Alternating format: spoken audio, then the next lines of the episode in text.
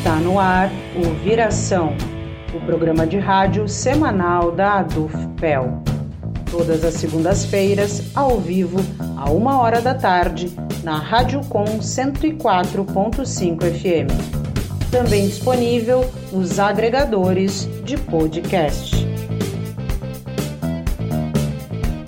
Boa tarde, bem-vinda, bem-vindo ao Viração. Eu sou a jornalista Gabriela Vensky e no programa de hoje nós abordamos o curta A Cheiro, que trata de sagrado, memória e vozes negras do sul do Brasil.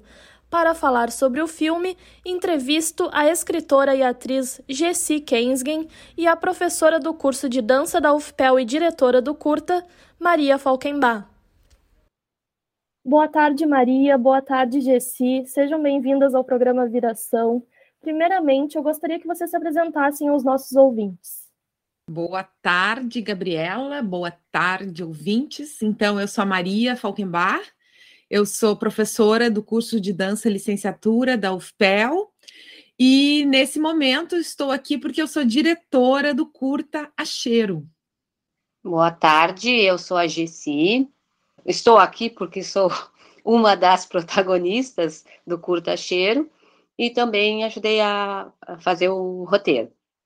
A Jessi, ela está sendo, como é que é, humilde. Ela não só é. trabalhou no roteiro, mas como os textos do Acheiro todos são dela. Ah, é. é verdade. Agora a gente vai conversar um pouco sobre isso. Recentemente vocês lançaram o Curta Acheiro. Eu gostaria de saber como surgiu a ideia de produzi-lo e do que, que ele trata? Me formei em licenciatura em dança e logo que eu entrei na universidade eu comecei a participar do projeto de extensão que a Maria coordenava, que continua coordenando, que é o Tatá Núcleo de Dança e Teatro, e nessa, nesse espaço eu me, me encontrei, assim, eu nem, nem sabia que essa, esse tipo de, de arte existia, vamos dizer assim. E, bom, e desde que, que eu comecei a, a estar, porque foi desde, realmente no início, no, no ano que o, que o curso de licenciatura em dança surgiu na UFPEL, né? Eu sempre falava para Maria que eu gostaria de ter um trabalho uh, que, relacionado à, à, negritude, à cultura negra, e, mas que os negros, ou que alguém que realmente visse pelo lado negro, e não pela história contada de outra forma, porque uma coisa é tu contar algo que tu não vive, outra coisa é tu falar a partir do que tu vive, e é deste, deste deste lugar que surge esse trabalho. Só que nós começamos com um trabalho para ser presencial, né? Um espetáculo de dança teatro para ser presencial. Com a pandemia, que a gente ganhou um, um valor do, do Procultura, estávamos prontos para começar o trabalho, para as apresentações, e veio a pandemia. E aí paramos tudo. E aí, né, toda essa história que todo mundo sabe. E agora, no que passou, passou um pouquinho que acalmou, ah, nós tínhamos que dar um resultado final, um produto daquele valor que nós havíamos ganhado. E aí surge a ideia do, do curto. Eu acho que posso complementar uh, no sentido que a, o, o Tatá, ele é criado em 2009, né? E, e logo, no, uh, desde a fundação do, do, do, grupo, né, a AGC é parte do grupo. E desde, então, desde os nossos primeiros trabalhos, essa questão dessa perspectiva do negro, da negra, né, ela está presente nos trabalhos do Tatá, de alguma forma. É, nunca esteve ausente. Mas a sensação que eu tenho é que vai acontecendo um amadurecimento da Gessi e uma necessidade dela colocar a sua palavra literal na, na, na, cena, né?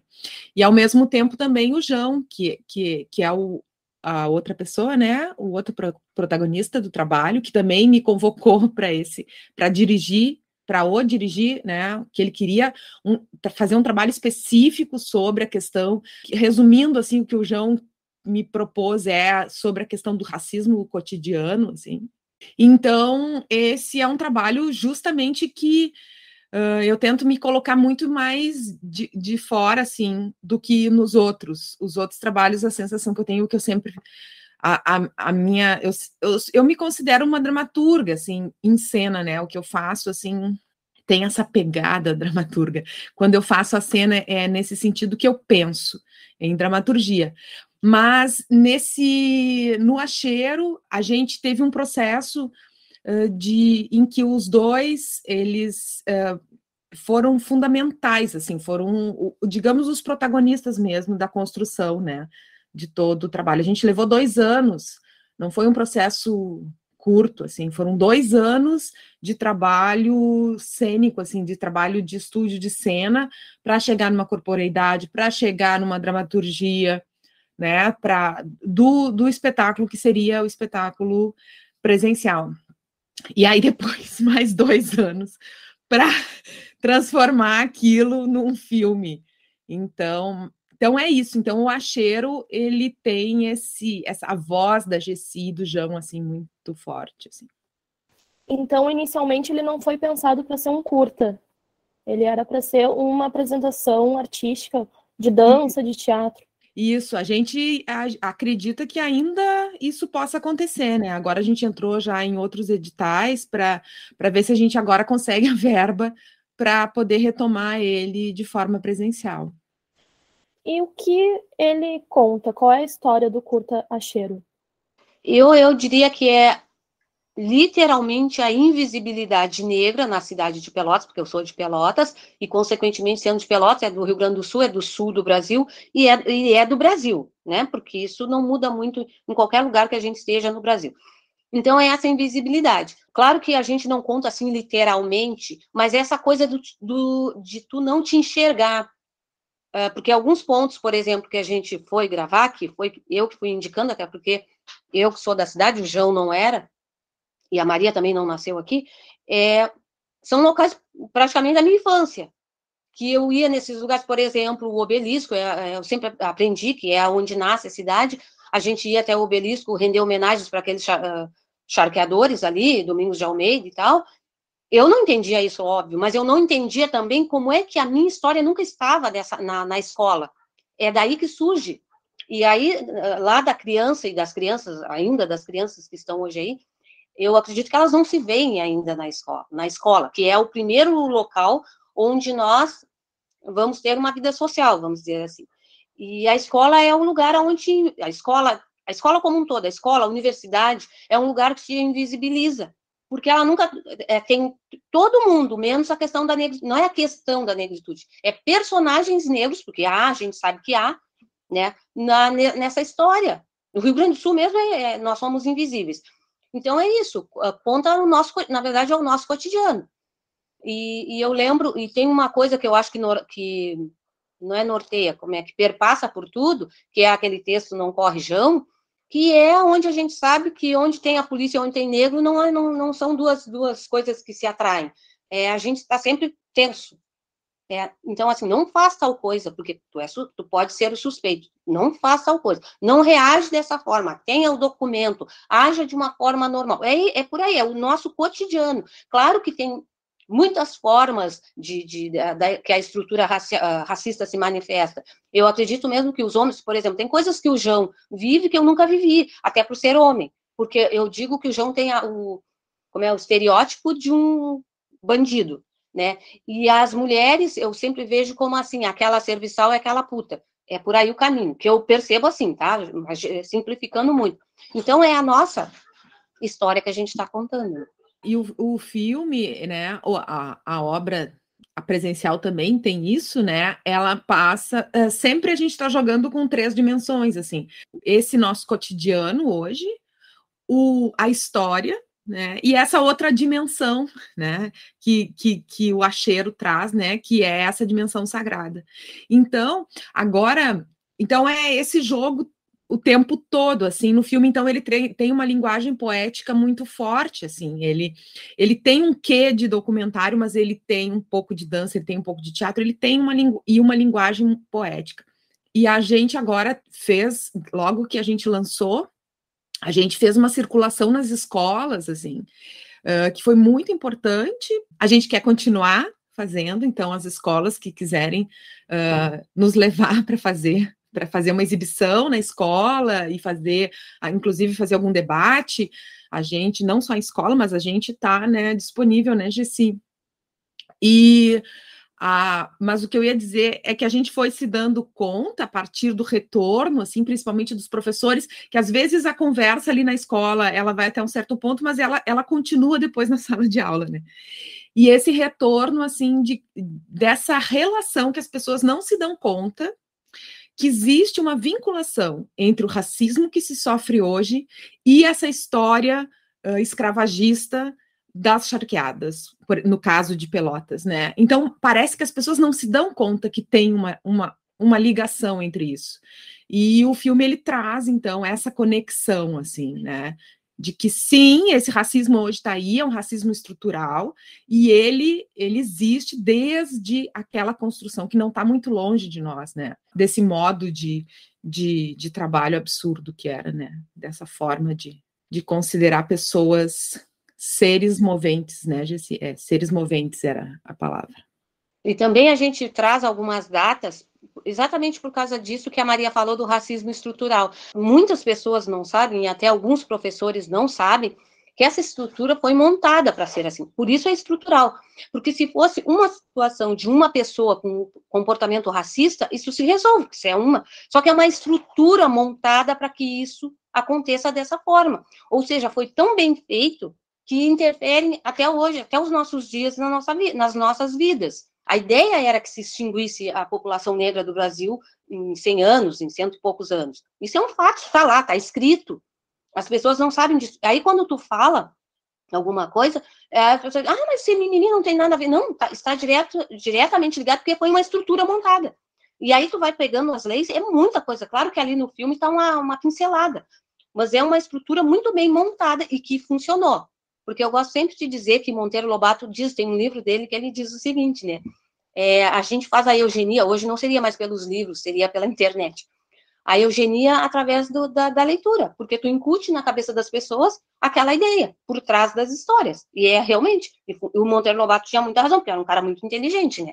E, e assim aconteceu. Tanto que há muitos anos esses livros, por exemplo, do Monteiro Lobato nas escolas, na, na escola infantil, contando aquela história repetidas vezes ao longo dos, dos anos e dizendo tudo aquilo que a gente sabe que diz nas histórias. É negro não tem família, negro é solto, assim, no ele brota feito de chocadeira, ou, é, não, sabe, a, o aspecto físico, a aparência física é, é feia, e é feia porque não tem feio, existem pessoas, sabe, alguém determinou que aquele é, tipo físico é o ideal, é, essas coisas que afetam o nosso dia a dia. Então, a estrutura é muito bem feita.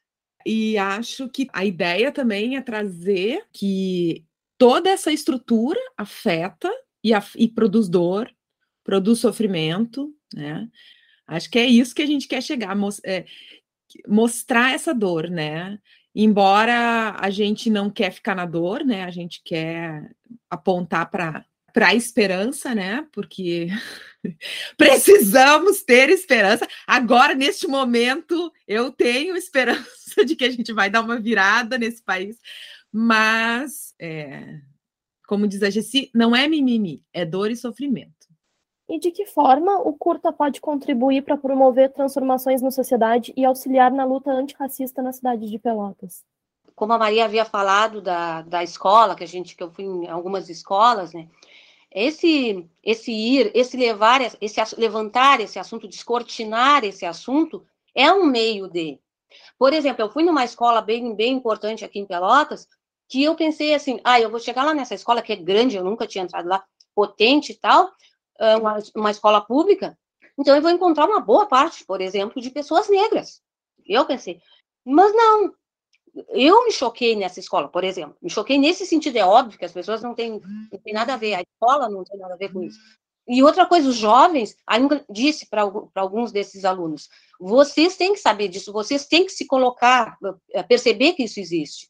Porque as pessoas ficam assim, essa coisa adormecida. Não, tá, tá sabe? Então, tu tem que levantar, descortinar isso. Ah, mas de novo, como algum professor disse, ai, por que, que não estão falando assim de dança afro, de uma coisa bacana, né, da contribuição negra? Mas a nossa contribuição negra nunca está. Tanto que a escola não tem isso como, como assunto. Né? E não é só a nossa, não é que eu quero que a nossa contribuição esteja lá, é de, com as outras, somando, e não dividindo, e não diminuindo. E eu acho que é isso, é tu ir para esses espaços E dizia, e eu acho que é muito forte, assim, ó, eu, uma mulher negra, a, minha, a Maria algumas vezes não foi, a outra colega, que era maquiadora, uma mulher negra também, se o João estivesse aqui também, essa presença, essa, essa presença física, isso é muito forte, assim, um negro falando desse assunto, porque normalmente o que, que a gente vê?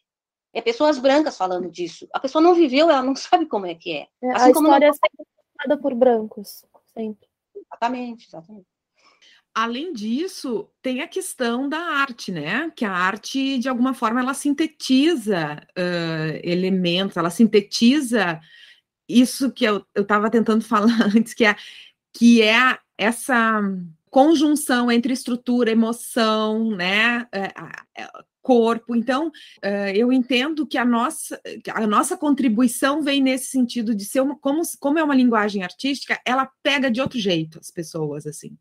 E ela, ela consegue sintetizar, às vezes, horas de um texto ou de uma discussão, porque ela te pega, te puxa a perna, né? Então, nesse sentido, eu acho que a gente contribui bastante, assim, para Um, é, agora, esses dias, uns amigos meus assistiram o filme, porque teve a calorada da UFPEL, e eles passaram o filme, e aí depois deles terem assistido, aquilo rolou assim muito tempo de conversa, porque sim, cada cena ali sintetiza muita coisa. Cena, é, nem vou falar, porque as pessoas têm que assistir o filme, mas é isso, assim, é, são muitos temas que se agregam numa, num, num, mesmo gesto, numa mesma cena, numa mesma relação. É. E como vocês analisam a cena cultural negra na cidade de Pelotas? Ela tem se ampliado? Vocês têm visto mais produções nesse sentido? Eu acho que tem se ampliado, sim e tem, inclusive, se profissionalizado, né? O, agora, nessa semana, está tá acontecendo, até tô com ele aqui, ó. Hoje teve, inclusive, uma audiência na, na, na Câmara de Vereadores, em função do Dia da Dança, né? Da dança afro-brasileira que está sendo instituída, e essa semana está acontecendo toda uma, uma programação em, em relação a isso. Eu acho que ainda, ainda, temos muito para desenvolver, né? Mas eu, eu enxergo que está crescendo, assim. Eu não sei o que, que tu acha, Jessi. É, eu também acho. E creio que os cursos de dança e de teatro na cidade, na UFPEL, isso contribuiu muito para isso. Porque muitas pessoas, assim, que estavam sol, soltas lá nos seus espaços, nos seus grupos, talvez, é, claro que nem todos estão nos cursos, mas eu acho que isso influencia muito. Eu acho que o cenário está melhorando, sim. Isso que a Jessi fala é uma coisa interessante. Por exemplo, o nosso curso de dança, ele não nasceu com uma disciplina de dança afro. Hoje a gente já tem. E a gente foi o primeiro curso no Brasil a fazer concurso para dança afro. Para tu ter uma ideia. E isso é fruto, né, dessa desse movimento negro da cidade, desse dessa percepção de que a cidade é uma cidade negra, né? Por exemplo, o, o curso de dança da UFPEL, ele está cada vez mais perpassado por, pela, pela literatura construída de, eh, por negros, pela, pela pesquisa da dança afro, pela, ou da dança negra, né? Tem pessoas que chamam de uma forma ou de outra. Então, a gente tem muito para desenvolver, mas está vindo. a gente tem muitos alunos negros, alunas negras, e, e a contribuição dessas pessoas, assim, é, é sempre muito importante, assim. Gessi, além de protagonizar o curta, também tiveste um importante papel na criação do texto. Tu já havia realizado algum trabalho semelhante antes? Como foi esse processo de criação? Não, não havia realizado dessa forma, não, né? Mas como a gente não tá, tá trabalha assim, é, no, até então, até esse momento, sempre num coletivo e a gente é criando juntos, claro que o texto porque o que, que aconteceu? A Maria nos dizia a cada ensaio, ah, vão escrevendo as suas percepções, mas eu não sabia que eu estava escrevendo o que de fato iria, né? Eu estava escrevendo, porque eu imaginei assim, a Maria vai escrever alguma coisa, o João vai escrever alguma coisa, só que eu gostei de escrever aquilo, porque eu estava sendo eu, eu estava dizendo o que realmente eu estava sentindo. Aí tu vai ler, tu vai pesquisar, tu vai ver as, as leis vai, e tal. E a partir daquela, da, daquilo que tu lê, tu coloca, tu, quando tu escreve, tu tá dizendo o que que tu pensa daquilo que tu leu lá, sei lá, lá leu os, os grandes charqueadores daqui da, da cidade e tal, né? Que nem tem uma parte lá que eu acho ó, que é que eu chamei de negrinho da parede, né? Que aí eu, eu linkei isso com o João, com a história de cuidar do João, né? Que é havia um negrinho tão triste que passava os dias ali encostado na parede, até talvez tivesse no máximo 12 anos, e aí os, os filhos do, do, do, do, senhor lá, do patrão, judiavam, não sei o quê, e quando chegava a noite ele caía, ele caía de tão cansado e dormia naquele lugar. Isso me deu uma dor tão grande, tão grande, e aí eu me lembrei dessas, de, do, das crianças de rua, que já não são tão crianças, dos jovens aí, que eles são suspeitos, que eles são... Mas tudo isso foi construído, né? Então, é, a, a gente vai colocando a indignação, a raiva e a indignação e a dor que a gente sente nesses textos. Daí que vem aquela, aquela letra daquela música, né? Que o menino, que é menina, que durma tranquilo. Porque eu tô aqui, embora com toda a dor, a mãe ou quem cuida daquela criança tá ali. Né? Imagina a dor de uma criança, de uma mãe, de uma criança que tá ali sem ser criança num lugar feito um boneco numa parede que os outros vêm e brincam de, de verdade, de um bonequinho de verdade.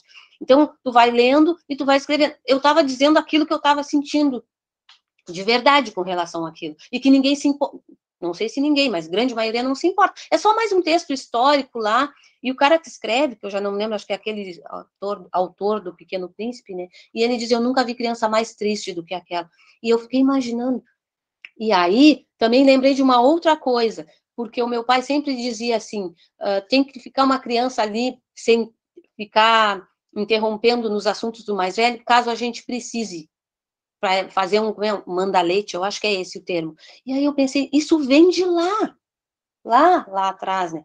Então, é, é muita coisa, assim, é muita, claro, como diz a Maria, não é só dor, a gente não quer só falar de dor, a gente quer falar que a gente é capaz, né, que a gente é gente, que, que eu não quero, não quero, ou pelo menos desejo que as pessoas me perguntem e não contem a história por mim, e, e, e como foi acontecendo essa escrita, e aí eu fiquei pensando, a Maria diz, dizendo em algum lugar, logo que, que a gente escreveu, que ah, Gessi é dramaturga, eu fiquei pensando, ah, mas isso é muito importante, eu sou isso, eu sou tudo isso. Sim, eu sou. Agora eu chego no lugar, ah, mas como tu é? Não, eu sou, eu estou contando a minha história. Eu não preciso que alguém conte, eu tenho essa capacidade. E eu acho que o fato das pessoas, uh, uh, uh, não vou dizer pobres, mas as pessoas que não, não iam para a universidade, né, o povão que não ia, agora estão autônomos. Eles não precisam do outro para contar a sua história. Eu aprendi dentro da universidade, sim, e dentro dos trabalhos que eu fiz com a Maria, que eu podia, eu tinha condições de falar por mim, que eu não precisava que ninguém me representasse. E eu acho que essa escrita representa isso. Eu sou dona, assim, da minha história, e eu quero dizer na cara de Pelotas Negra que a minha história tem que estar presente nessa história que é Pelotas né? Porque aí tu vai lá no, no museu, não sei o que, tu não te vê. Tu vai lá na escola, tu não te vê. Tu vai no céu, tu nunca te vê. E quando os caras, os descendentes de charqueadores, falam da escravidão, alguma coisa que a gente vê nas entrevistas e tal. Ah, e aqui essa, essa peça que eu vi aí de uma charqueada, essa peça aqui era da dona fulana, a, a dona fulana que era da casa. Era da casa como? Ela era peça da casa. Só que as pessoas não se colocam assim. Porque eu sei que as pessoas de hoje, elas não têm a culpa, entre aspas, mas elas pelo menos tiver, assim, a decência de dizer, a minha família é, foi, e eu sou descendente de charqueador, sim. A minha família fez isso, sim, e a gente se envergonha disso, mas ninguém diz isso. É todo mundo bonzinho agora, mas vive às custas do dinheiro, da fama, do que aquela, daquela dor produziu. E eu quero dizer isso na escola, eu quero dizer isso, não sei para quê, eu quero dizer isso para o mundo, porque eu não acredito num filme para ficar na, no, nos, nos, arredores de Pelotas. Não, esse filme é, é muita coisa para ficar em Pelotas, é para dizer para o mundo. E uma mulher negra dizendo mundo, isso modifica muita coisa. Porque se vocês pensarem, se a gente pensar, as mulheres negras estão na base dessa pirâmide brasileira. Qual é a, uma das profissões que mais tem mulheres negras? Não são as pessoas que cuidam das casas, que, que cozinham e tal. As mulheres negras são a base. Se, se essas mulheres se moverem, a estrutura toda move. A estrutura move através de uma mulher negra, das mulheres negras, né? Claro que nem todas têm essa consciência, claro, se é com o seu tempo, mas eu tive, a, sei lá, a sorte de ter essa consciência a tempo de construir alguma coisa para deixar para os que vierem depois de mim, porque eu acredito nisso, mulher negra é a base, ela está em tudo. Onde é que essas pessoas não estão? Onde é que as pessoas negras não estão? Elas sabem que nem tem um, um pensador negro aí brasileiro que fala, elas sabem quem é amante do doutor, elas dão um medicamento para a vovozinha, elas fazem a comida. Se elas quiserem, se a gente quisesse violência, a gente já teria feito uma revolução. Só que não. Mas eu acho que a, a, revolução da gente é assim, é pacífica, porque muitas, muito tempo, e continuam dizendo que nós negros somos de violência, e não é. Porque quem inventou o racismo e a violência não fui eu. O racismo não é uma criação minha, é uma criação branca. Como é que eu sou violenta? Se quem criou a violência para mim não fui eu, né? Então é isso, eu acho que é de fundamental importância uma mulher negra, mulheres negras estarem assim nessa à frente nesses nesses locais, assim, nessa, nessas áreas, nesses setores. E Maria, tu já havias dirigido algum filme antes? Como é que foi a experiência de ser diretora dessa vez? Nunca tinha me metido nisso. foi uma uma super experiência, assim, né? Tateando por tudo que é lado. Eu acho que eu me apeguei naquilo que eu te falei antes, que é esse lugar da dramaturgia, né? E, e, e eu acho que a, a dança-teatro, que é esse meu lugar em que eu me sinto mais à vontade, assim, de criar, a dança-teatro, ela vem já dessa ideia de montagem do cinema, né? de que uh, tu constrói cenas a par... montando pequenas cenas, montando corpos, montando texto com, com corpo, montando luz com então, então a partir disso assim eu acho que eu me apeguei assim e claro a gente teve uma equipe maravilhosa né o, o Luiz Fabiano, que do Fio da Navalha, que fez a direção de fotografia, fundamental, né? Eu tive alguns problemas, que eu, por exemplo, o fato do meu foco ficar sempre no corpo do, da, da Gessi do João, assim. E, e muitas vezes eu deixar passar o contexto todo, a imagem, né? Então, depois de ver as, as imagens todas, que eu fui me dando conta das coisas que eu não sabia e que eu devia ter me ligado no momento da filmagem, né? Mas é, depois, no momento da montagem também, foi mas a sensação assim, ó, que eu sabia o que eu queria na hora de montar. E, e acho que daí me valendo muito da, de trabalho de composição coreográfica.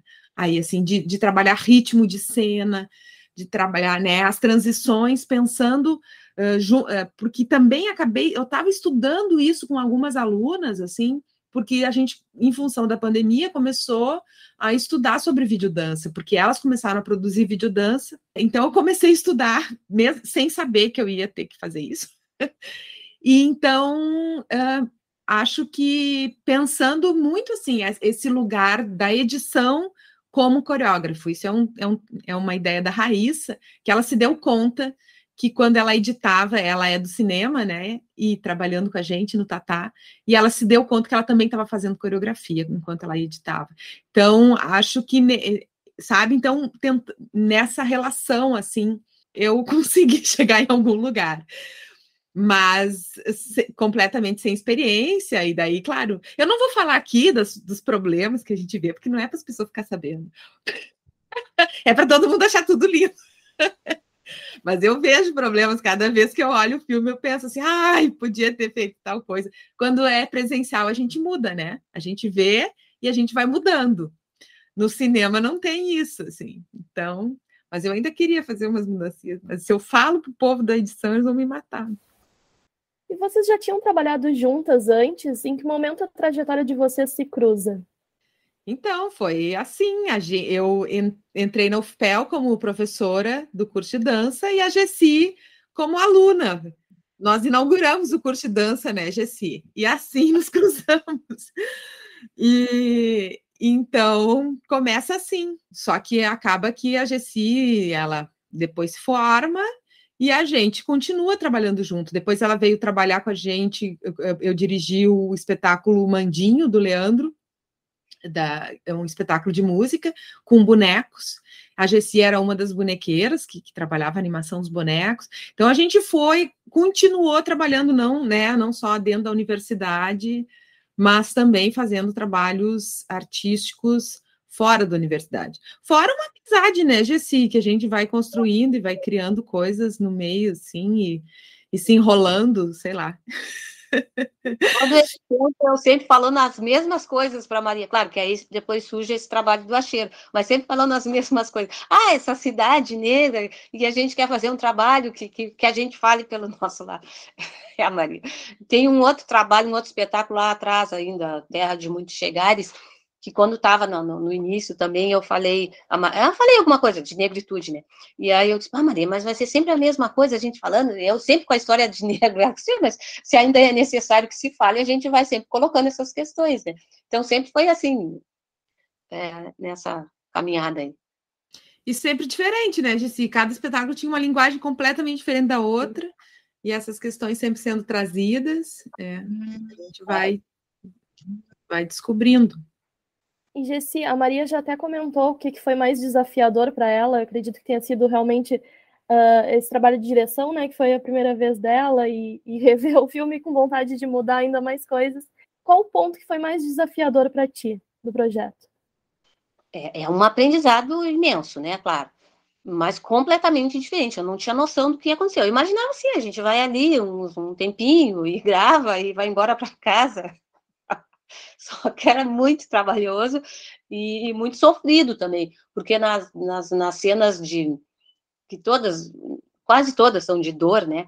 É, é, é tu, tu, fica vivendo aquilo. Eu, eu senti isso, muita dor, assim, não sei, não, não sei nem explicar. Algumas coisas era dor física, porque aí depois eu fiquei com a enxaqueca muito grande. Mas aquela dor, tipo, alguém me dizendo, era assim, pois é, era assim, sabe? É meio louco isso, mas é, foi assim que eu senti. É, e muito trabalho, muito cansativo, muito cansativo. É cansativo ensaiar presencial, mas tu tá num lugar de conforto, assim, ó, tu tá lá num espaço fechado, ensaia, ensaia, ensaia. É, é diferente, assim, é, é uma experiência bem desafiadora e, e, muito legal. E depois tu vê o trabalho final, quando eu vi, assim, as cenas, claro, lá na hora tu tu entende que aquilo que tu tá gravando vai ser tal coisa, mas não é aquilo que tu tá pensando, porque quem vai fazer esse desenho é quem vai fazer a edição. É, tu pode ter uma ideia da história. Eu achava que era muito mais fácil e não e é bem complexo assim. Eu, eu, passei a respeitar muito quem faz esse trabalho porque eu não tinha noção do quanto trabalhoso era. Eu acho que o mais difícil mesmo foi gravar. Para mim foi gravar. É muito cansativo, muito cansativo. E aquela história, de, eu não sou muito das maquiagens, né? Aquela história de maquiagem, bota outra roupa. Ah, muito cansativo. Mas aquela história, tu te propôs, e eu acreditava no trabalho, ou melhor, acredito, então é isso. E para a gente já encaminhar para o final, eu gostaria que vocês divulgassem onde as pessoas poderão encontrar o filme, uh, o curta A Cheiro, e se vocês têm planejado mais algum projeto na área do cinema. Então, gente, a gente tem um, tanto o Instagram uh, do Acheiro, quanto o Facebook do Tatá, e ali a gente tem feito a divulgação das exibições dos filme, do filme, né? Então a gente pede que as pessoas fiquem atentas Uh, já tem um convite para a gente ir para Floripa, tem um convite para a gente ir para uma universidade em São Paulo, agora não me lembro qual é. Então, uh, a gente está né, nesse processo de, de circular. E é isso, podem nos convidar também para exibir o filme em algum, né? Se, principalmente se vocês têm um espaço, né? Um auditório, as, uh, algum cinema, alguma cidade que tenha, cidades aqui do entorno de Pelotas que tenham seu cineminha, né? No bom sentido, a gente está uh, disposta a, a levar o trabalho. E é bem importante, uma coisa interessante que eu lembrei agora, que diferente de um trabalho presencial é que isso é um registro, né? Tu fica com o registro dessa história desse, vamos dizer, algumas pessoas dizem, né, um documentário e tal, elas ficam esse registro. Porque a gente tem outros trabalhos, mas esse aí tá documentado assim visualmente, não tem, sabe, é uma coisa que ficou escrita, Pelotas é negra. Eu gosto muito de dizer isso. E, então assim, tá registrado. Imagina tu sair aqui do sul e lá para São Paulo, sei lá, até para Bahia, como tem muita gente que não acredita, não sabe que, que no sul tem negros, uma grande população negra. Isso é muito legal, sabe? Tu dizer assim, não, é aqui, ó, Pelotas é negra, ninguém está inventando uma história assim, né? Gessi, Maria, obrigada por aceitarem participar do programa Viração. Uma boa tarde para vocês. Super Obrigada. agradeço, Gabriela, convite, Teuda do FPEL. Sempre é um prazer estar aqui. Brigadão, gente. Obrigada por nos ouvirem. Obrigado, obrigado, sim. Muito legal estar aqui contigo. E no programa de hoje eu conversei sobre o curta Acheiro, que trata de sagrado, memória e vozes negras do sul do Brasil.